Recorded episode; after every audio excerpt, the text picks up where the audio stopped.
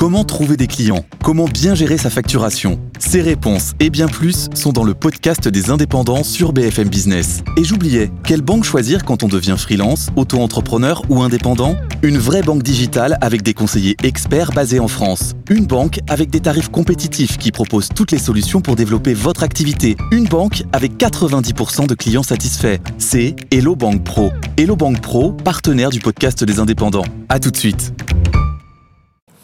Good Morning Business, Morning Retail. Avec Eva Jaco de New York à Port de Versailles, le décalage horaire, ça s'est bien passé? Ça va mieux, ça va mieux. En tout cas, vous avez passé votre week-end effectivement au Who's Next, le plus grand salon B2B du prêt-à-porter d'accessoires qui se tient donc pendant la Fashion Week et qui se termine ce soir. Mm. Euh, quel est l'enjeu euh, sur un tel salon étant donné le contexte, la crise, on mm. peut dire, hein, que traverse ce prêt-à-porter, surtout euh, moyenne gamme? Oui, c'est vrai. C'est vrai que le Who's Next, c'est l'un des plus grands salons de mode au monde. Alors, il y a plus de 1800 marques qui étaient présentes, des marques de prêt-à-porter, de chaussures, de maroquinerie, d'accessoires et de lingerie. Au total, 40 pays étaient euh, présents. C'est là que se joue tout le commerce de euh, qu'on dit de wholesale, donc c'est le commerce de détail, c'est les mmh. multimarques. Euh, cette année, le salon a d'ailleurs retrouvé ses chiffres d'avant Covid et propose 30% de nouvelles marques sur cette édition. Alors oui, le secteur du prêt-à-porter est en souffrance et ce salon permet justement aux marques de rencontrer leurs acheteurs, mais aussi de rencontrer de nouveaux clients et d'élargir leur point de vente, d'ouvrir de, de nouveau aussi pays. On écoute Frédéric Moss, le directeur du salon.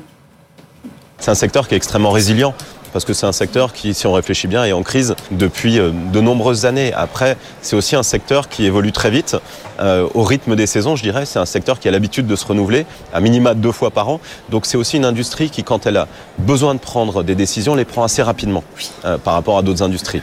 Alors le renouvellement, c'est aussi le retour de vieilles marques. Oui, on note le retour de marques liées à la tendance du jean, des marques populaires dans les années 90-2000 qui reviennent sur le devant de la scène comme Lee Cooper, Caporal ou encore Le Temps des Cerises Camper, ces euh, belles endormies avaient euh, déserté euh, ce créneau trop wholesale et reviennent pour chercher des revendeurs français internationaux afin d'ouvrir de nouveaux comptes, de nouveaux pays. Lee Cooper, par exemple, c'est une marque historique qui a été créée en 1908. Elle est vendue dans 650 revendeurs en France. C'est une marque très attachée au wholesale français. L'an dernier. Qu'est-ce que vous mettez derrière le mot wholesale Eh bien, les multimarques. Ah, multimarques. Hmm. Merci. Commerce de gros, commerce de détail. Merci. Eh bien, l'année dernière, Cooper. Vous dites que vous avez plusieurs marques. J'ai compris.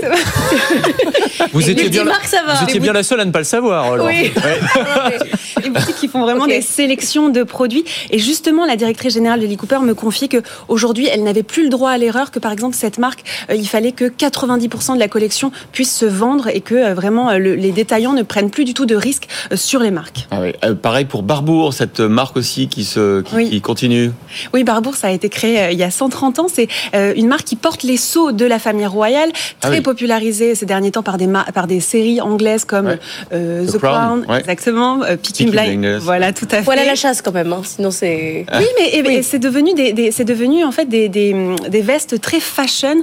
La marque a renouvelé sa collection homme et maintenant euh, c'est le cas pour la femme. On écoute le directeur euh, du développement du réseau en France de Barbour de ces collaborations, que ce soit dans l'univers du luxe avec des gens comme Montclair ou Maison Chloé, ou des collaborations plus jeunes avec des maisons comme Suprême, des labels comme Noah, comme Maison Kitsune. On a eu tout un renouveau dans l'univers de, l'homme. Et depuis 2-3 ans, on a une énorme euh, demande grandissante de produits femmes, euh, du coup. Là où on a aussi réussi à, faire des collaborations, par exemple avec Balzac en France. On est donc passé euh, d'un vêtement de protection de pluie, un vêtement euh, de travail, à quelque chose de vraiment fashion, de vraiment très mode euh, pour les femmes, les hommes, mais aussi, donc il y a des accessoires et ça habille aussi les, chiens. Bien sûr. Les chiens, et les, chiens ça se porte avec un chien. Ça coûte combien un barbeau pour un chien? Ah ça je ne sais pas. Par ah. contre, ça trop cher je pense. Peu importe le prix, c'est trop cher. En tout cas, Barbour voilà, est présent dans 350 points de vente en France. C'est présent à la, c'est présent à la Samaritaine, dans les Galeries Lafayette au printemps. Euh, et c'est une marque qui euh, voilà, se développe euh, énormément, a une croissance vraiment à deux chiffres. C'est 25% de croissance en France l'an dernier.